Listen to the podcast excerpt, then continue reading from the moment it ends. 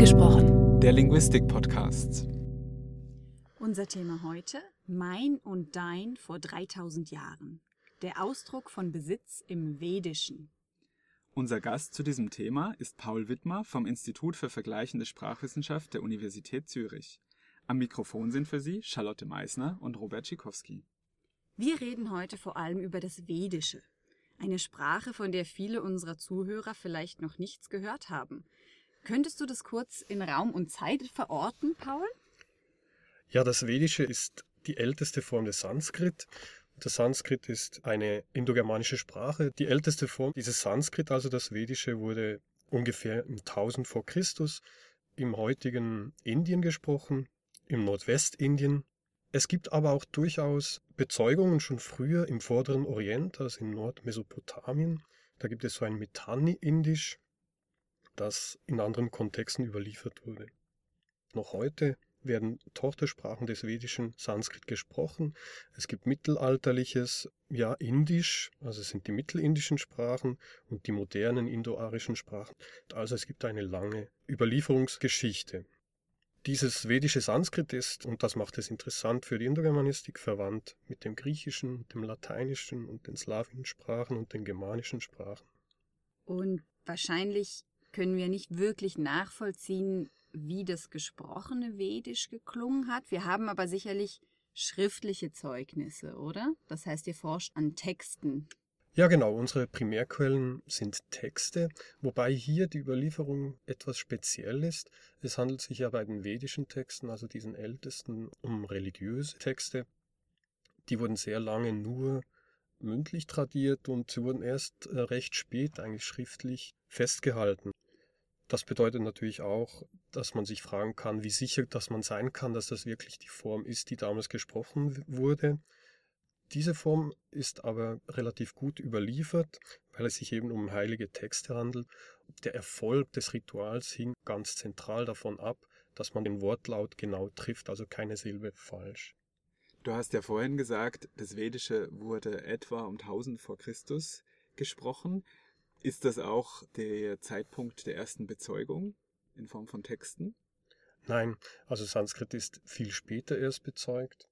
Das ist eine Approximation, das ist ein bisschen geschätzt. Also eben einerseits haben wir um 1400 vor Christus diese Formen des indischen Sanskrit schon in Mesopotamien um 500 vor Christus, ein bisschen später, kam dann der große Grammatiker Panini und der hat dann festgehalten, wie man es eigentlich richtig spricht, wie das richtig geht. Das bedeutet auch, dass es offensichtlich da schon einen Sprachwandel gegeben hat. Und dann rechnet man noch so ein bisschen zurück. 500 Jahre, 600, 700 Jahre und datiert die Texte dann so. Ganz genau kann man es auch nicht sagen. Das ist so. Das heißt, wenn ich einen Text vor Augen habe, dann ist es schwierig, das genaue Alter festzustellen. Und man muss dann die Sprache nochmal ein paar hundert Jahre zurückrechnen oder, oder wie geht ihr davor? Nein, nur, nur die Datierung der mhm. Texte muss man zurückrechnen, okay. nur die Datierung. Man kann das vedische Sanskrit ziemlich gut vom klassischen Sanskrit unterscheiden. Das ist ein deutlicher Unterschied. Das merkt man sofort. Aber wirklich Sanskrit aufgeschrieben wurde eben dann erst inschriftlich in der zweiten Hälfte des ersten Jahrtausends. Okay, und die Texte sind dann datiert oder die schätzt man anhand der beschriebenen Ereignisse? Genau, die kann man dann extern äh, datieren. Alte Sprachen haben ja schon generell immer das Interesse von Sprachwissenschaftlern auf sich gezogen, zum Beispiel weil man geglaubt hat, sie wären einer Ursprache näher. Also in diesem Fall wäre das zum Beispiel ganz konkret das Ur-Indogermanische, die Sprache, auf die das Vedische, aber zum Beispiel auch das Deutsche zurückgehen. Und ein Ergebnis davon ist, dass es zu diesen Sprachen häufig über die Zeit eine sehr große Menge von Forschung gibt, die angehäuft wird. Ist das auch beim Vedischen so? Ja und nein. Es ist schon so, dass wo man entdeckt hat, dass das wirklich verwandt ist, mit dem Griechischen vor allem und Lateinischen, hat man gemeint, man hat jetzt die Mutter aller Sprachen gefunden. Und das hat einen riesigen Boom ausgelöst im 19. Jahrhundert. Allerdings hat sich das dann sehr stark verlangsamt und es ist bezeichnend auch, dass man heute immer noch auf die Werke aus dem 19. oder Anfang des 20. Jahrhunderts zurückgreifen muss und viele Sachen sind überhaupt nicht beschrieben. Also es gab da einen richtigen Boom und das hat sich verlangsamt und mittlerweile sind wir fast in der Situation, dass ganz viele ganz exotische Sprachen in Anführungszeichen viel, viel besser beschrieben sind effektiv als das Vedische. War es das, was dich motiviert hat, das sozusagen wieder auszugraben? Ja, schon auch. Und ich denke, das Vedische ist schon eine wichtige Sprache, auch für einen Indogermanisten. Es ist halt sehr früh bezeugt, das ist einfach ein Faktum. In deinem aktuellen Forschungsprojekt untersuchst du Possession, also den Ausdruck von Besitz in der Sprache, und zwar im Vedischen. Wie funktioniert denn der Ausdruck von Besitz dort? Wie in vielen anderen Sprachen auch gibt es sehr viele produktive Möglichkeiten. Also eine ganz geläufige ist, dass man einen Kasus verwendet, also Genitiv zum Beispiel, das Haus des Vaters oder auch ein Dativ. Sie kennen vielleicht aus dem lateinischen mihi est Konstruktion, also mir ist und so weiter. Oder das ist mir. Genau, das, das ist mir, genau. Ganz zentral sind Adjektive übrigens, also Aha. Und da gibt es eine ganze Menge von Bildungen. Also man kann den Besitzer als Adjektiv ausdrücken. Und der ist dann ein Attribut des Besessenen. Mhm. Also, Muss man sich das vorstellen? Also ja, im Deutschen kann man das ein bisschen simulieren. Das väterliche Haus ah. ist das Haus des Vaters. Mhm. Und das kann man auch mit Eigennamen machen. Gerade mit Eigennamen gibt es eine Konstruktion, die sehr häufig vorkommt. Die heißt Fridi. Da wird ein Vokal gelenkt und dann gibt es ein Patronym es wird dann vor allem für die Filiation gebraucht. Also der paulische Peter ist der Peter, der Sohn des Pauls und so weiter. Es geht auch in die andere Richtung übrigens. Das Besessene kann auch ein Attribut des Besitzers werden. Das ist dann der händige Mann oder der pferdige Mann ist der Mann, der ein Pferd hat oder eine Hand hat. Und es gibt noch viele andere Konstruktionen mehr. Spannend. Was ist daran jetzt typologisch ungewöhnlich im Vedischen? Anders gefragt, wie erweitert jetzt eine Untersuchung des Vedischen im Bereich Possession unser Verständnis vom Sprachen im Allgemeinen? Ja, insgesamt äh, gibt es verschiedene Aspekte. Interessant ist im Vedischen vor allem, dass es am Anfang eine Entwicklung steht, die dann in den neuindischen Sprachen zu einem Ergativ geführt hat. Da sind eindeutig possessive Konstruktionen involviert. Das ist auch interessant, wenn man sich die anderen indogermanischen Sprachen anschaut. Ein bisschen vereinfacht gesagt ist es ungefähr so gelaufen, oder kann man es so darstellen, dass die Sprachen die Wahl hatten zwischen einem Verb, das haben ausdrückt, damit drückt man dann Vergangenheit aus, oder man wählt die andere Variante, man nimmt so eine adnominale Possessivkonstruktion mit einem richtigen Possessor im Genitiv, manchmal auch im Instrumental. Und damit kann man Vergangenheitstempo ausdrücken und das hat dann so Ergativkonstruktionen gegeben. Und das ist so ein bisschen aufgeteilt. Man hat das im Osten, also im Iranischen und im Indischen hat sich das entwickelt. Im Westen hat man dann eher die Option gezogen, dass man ein HBO-Verb benutzt. Es gibt auch Zwischenformen, dass ähm, das Altarmenische zum Beispiel hat ein HBO-Verb, es braucht es aber nicht als Auxiliar, um Vergangenheit zu bilden, also die sagen nicht, ich habe getan, aber sie haben auch eine Possessivkonstruktion, die genau diese Vergangenheit ausdrückt und dort ist eben auch ein Partizip und ein Possessor im Genitiv involviert. Aber das hat sich auch nicht zur Ergativität entwickelt. Ich muss hier kurz mal nachfragen, auch um die Terminologie aufzuschlüsseln. Also ich denke, das Perfekt mit haben kennen wir ja sehr gut, weil es es in so vielen europäischen Sprachen gibt, mhm. auch im Deutschen. Na, ich habe das gegessen und so weiter. Wenn ich jetzt das andere Modell mal nehme und so etwas sagen möchte wie ich habe den Apfel gegessen, kannst du das auf Deutsch nachmachen, wie das aussehen würde? Wäre das sowas wie der Apfel ist mein Gegessenes? Ja, ungefähr so ist es gelaufen, genau. Ja, mhm. man kann das emulieren. Und was ist denn in dem Zusammenhang genau der Ergativ, der sich daraus entwickelt? Also, ähm, das kannst auch ich sagen.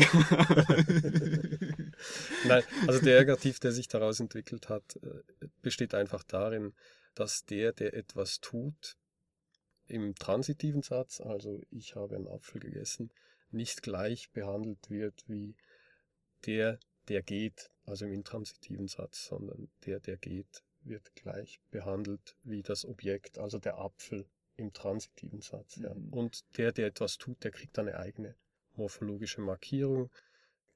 Also ich würde zum Beispiel sagen, Peter ist ein Gegangener. Das heißt, Peter ist gegangen. Aber ich würde sagen, der Apfel ist Peters Gegessenes. Und dieses Peters, was Mhm. eigentlich mal den Besitzer markiert hat, wird später zum Ausdruck des Täters. Wer hat den Apfel gegessen? Das war Peter. Genau. Wenn ich das richtig verstanden habe, dann ist Possession etwas, was in allen Sprachen irgendwie ausgedrückt wird. Das ist, hat jetzt nichts damit zu tun, dass wir in so westlichen kapitalistischen Gesellschaften leben, dass Besitz für uns so wichtig ist und äh, so Wörter wie mein und dein überhaupt existieren, sondern das ist etwas, was in irgendeiner Form in allen Sprachen und Gesellschaften vorkommt. Ist das richtig? Ich habe das persönlich nie überprüft, aber ich wage die wenig steile Hypothese, dass das sicher der Fall ist. Alle Sprachen haben die Möglichkeit, irgendwie die Relation zwischen Verwandten auszudrücken oder zwischen Körperteilen und dem Ganzen. Also zentral ist hier halt, dass viele Relationen zwischen zwei Begriffen genauso ausgedrückt werden wie die Relation zwischen Mutter und Kind und Arm und Körper und so weiter diese konzeptuelle Ähnlichkeit ist das, was hier zentral ist. Und die Possession wird so zu einem Omnibus, so zu einem Omnibus-Konzept für alle möglichen Relationen. Also Possession ist ein sehr weiter Begriff. Du hast gerade einen Omnibus genannt. Gibt es denn eigentlich noch irgendetwas, was all diese Dinge, die man Possession nennt, gemeinsam haben auf der Bedeutungsseite? Ja, es gibt immer ein Abhängigkeitsverhältnis. Mhm. Das eine ist immer abhängig vom anderen. Das wird eigentlich auch so konzeptualisiert. Das Possessum ist der Kopf und der Possessum ist das, was davon abhängt. Es beschreibt und definiert auch letztlich das Possessum, Mhm. das, was besessen wird. In einer neueren Veröffentlichung befassen du und Salvatore Scarlata sich mit sogenannten exozentrischen Komposita mit drei Relationen im Vedischen. Kannst du mit einfachen Worten erklären, was das ist und inwiefern es ins Thema Possession passt? Dieser Begriff exozentrische Komposita mit drei Relationen ist ein sehr komplizierter Begriff für etwas, was aber noch komplizierter ist, nämlich für Bahuvrihi-Kompositum. Prinzipiell ist es ganz einfach. Es handelt sich um Komposita, die wie Adjektive verwendet werden. Also das Mhm. Kompositum ist ein Adjektiv. Das ist die erste Relation. Also es ist einem Substantiv zugeordnet. Mhm. Es wird wie ein Adjektiv behandelt. Mhm. Das Interessante ist, dass es dann noch zwei weitere Relationen gibt, nämlich eine Relation zwischen dem Substantiv, das es modifiziert, und dem, einem Glied des Kompositums. Ich gebe gleich noch ein Beispiel. Und dann gibt es Mhm. noch eine zweite Relation, nämlich zwischen den beiden Gliedern des Kompositums. Also meistens sind die zweigliedrig im, im Vedischen. Mhm. Also ein Adjektiv, das ein Kompositum ist, wäre jetzt sowas wie schwarz-weiß oder so. Ja, das, das ist eins, aber das würden wir nicht als Bahuvri bezeichnen. Das Interessante bei den Bahuvri-Komposita ist, dass sie sehr polysem sind. Und wie Bahuvri sagt, das ist ein gutes Beispiel, Vrihi heißt Reis und Bahu heißt viel. Mhm. Das Gesamtkompositum ist aber keine Instanz eines Teils des Kompositums, sondern es bedeutet eben viel Reis habend. Es ist ein Attribut von einem, der viel Reis hat und es ist nicht das Vielreis oder sowas. Könnte man das auch mit Deutsch dickköpfig vergleichen oder Dickkopf? Also ein Dickkopf ist ja auch weder ein Kopf noch unbedingt dick. Genau, im Deutschen macht man das meistens dann mit ig. Ja, genau. Barfüßig wäre auch sowas. Mhm. Oder barfuß.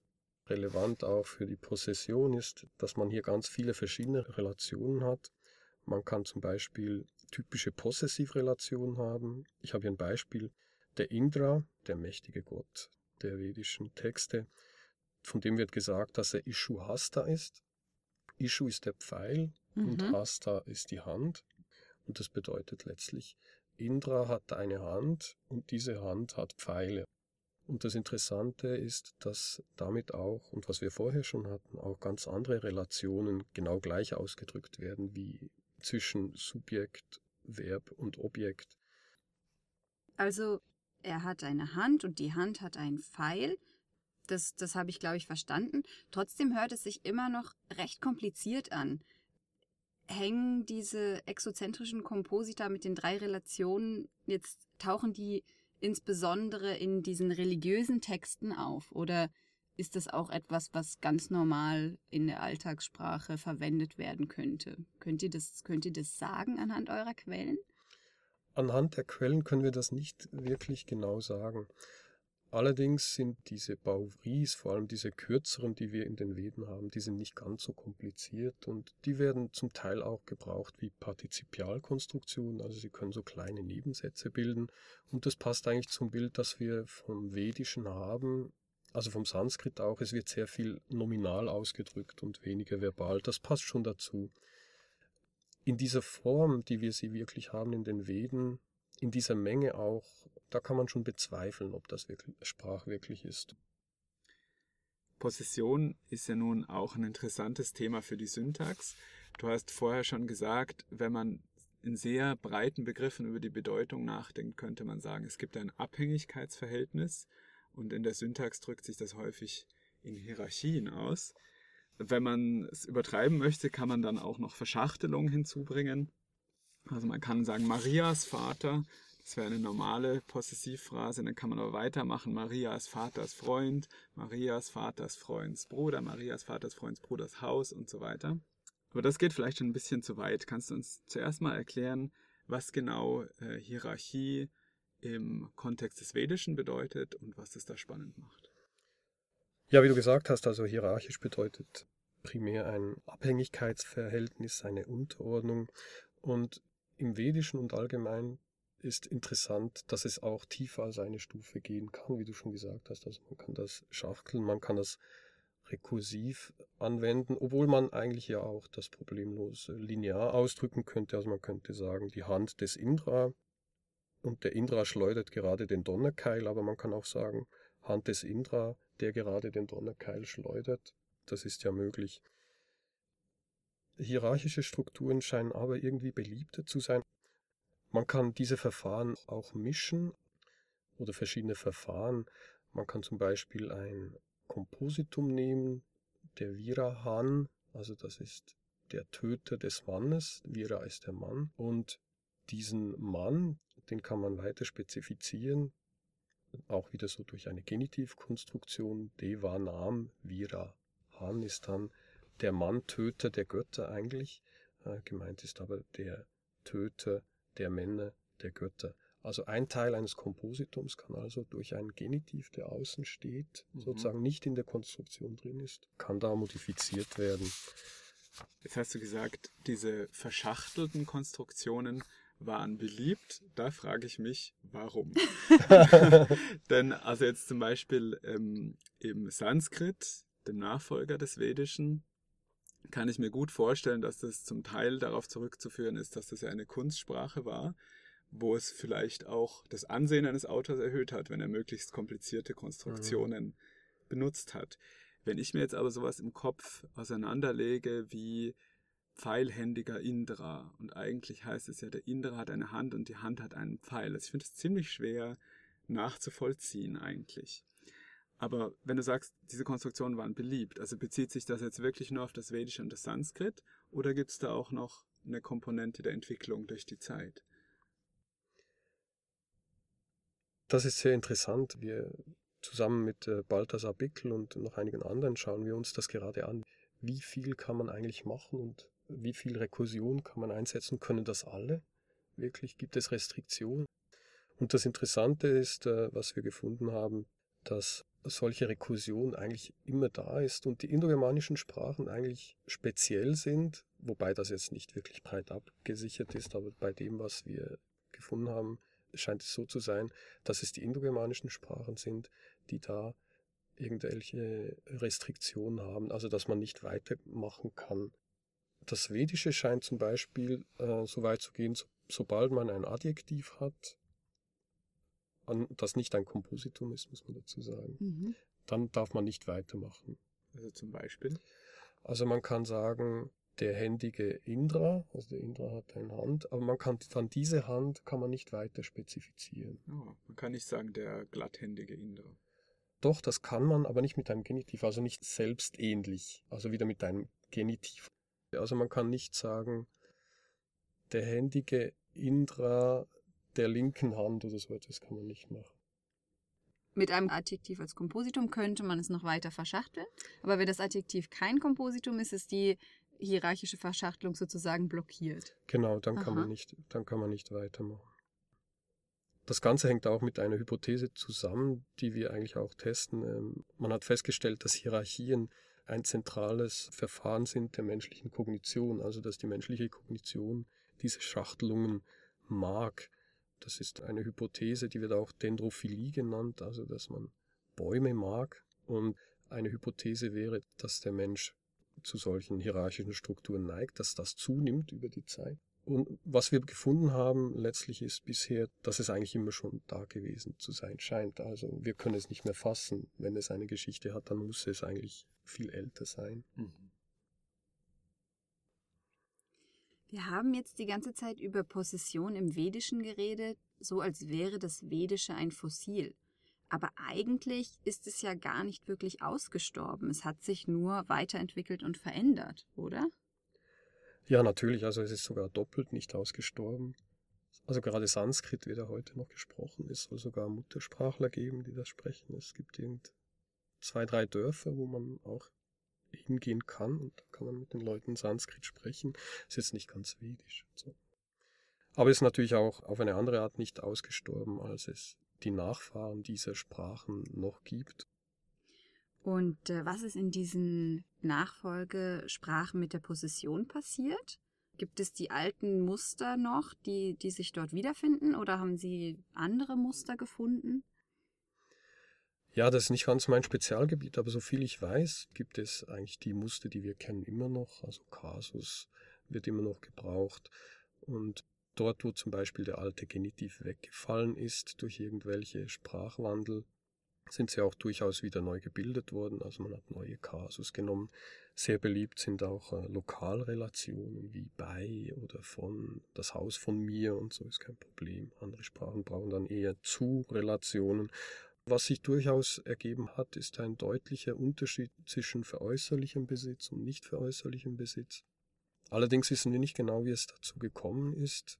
Vor allem das Mittelindische ist da in dieser Beziehung stark unterforscht und möglicherweise, und das versuchen wir auch herauszufinden, war es im Vedischen schon angelegt. Das heißt, Sachen, die äh, mir gehören, die ich aber verkaufen kann, zum Beispiel, also veräußerlicher Besitz, werden Ja. sprachlich anders ausgedrückt in einigen dieser Sprachen, als Sachen, die mir gehören, die ich aber nicht verkaufen kann, wie meine Mutter oder Genau, ja. die bleibt Ja. immer meine Mutter. Die bleibt im Hintergrund. Können Sie nicht verkaufen. Ich habe auch noch eine Frage und zwar den Genitiv, also eines der wichtigsten Ausdrucksmittel für Possession, den es zum Beispiel im Vedischen und im Sanskrit gab, gibt es zum Beispiel im Hindi oder im Nepali nicht mehr. Jetzt, wenn ich mir vorstelle, ich wäre eine Sprache und ich brauche einen neuen Genitiv, wo kriege ich den denn her? Also zum Beispiel, wenn ich ein neues Gerät habe und möchte das benennen, okay, dann äh, denke ich mir halt ein Wort dafür aus oder nehme es aus einer anderen Sprache. Aber ich einen neuen Genitiv brauche, was mache ich dann? also die meisten Sprachen machen das dann so, dass sie irgendeine Art Position nehmen. Meistens ist es eine Postposition. Und es können aber auch Prä- Präpositionen sein, die dann immer eine engere Fügung eingehen zu, mit, dem, mit dem Begriff, den sie zuerst eigentlich ähm, regieren, aber nachher modifizieren sozusagen. Und daraus äh, entwickeln sich äh, Kasusendungen. Das ist eigentlich das normale Verfahren. Beim Genitiv ist es auch nicht anders und in einigen neuindischen Sprachen ist auch das genau geschehen. Man sieht das noch daran, dass diese Genitive zur zweiten Schicht sozusagen der, der Kasus gehört, die offensichtlich auf einer irgendwie obliken Form eines Stamms aufbauen und dann immer in immer einen, in eine immer nähere Fügung zusammengetreten sind. Und man kann es vergleichen vielleicht mit solchen Sachen wie ähm, die Mähne von dem Löwen. Da wird eigentlich der Besitz auch durch das von ausgedrückt, aber am Löwe passiert auch noch was. Man sagt ja von dem Löwen, Genau. was ja. eine ältere Schicht ist. Genau. Mhm. Das wäre da so eine oblike Form. Mhm. Oder man macht ein Kompositum, die Löwenmähne. Oder man macht die Mähne Der mähnige. Löwe. Der mähnige. Löwe. Ist jetzt eher ungewöhnlich, aber ja, warum nicht? Ähm, ja, vielen Dank für das Gespräch, Paul. Ja, bitte. Danke euch.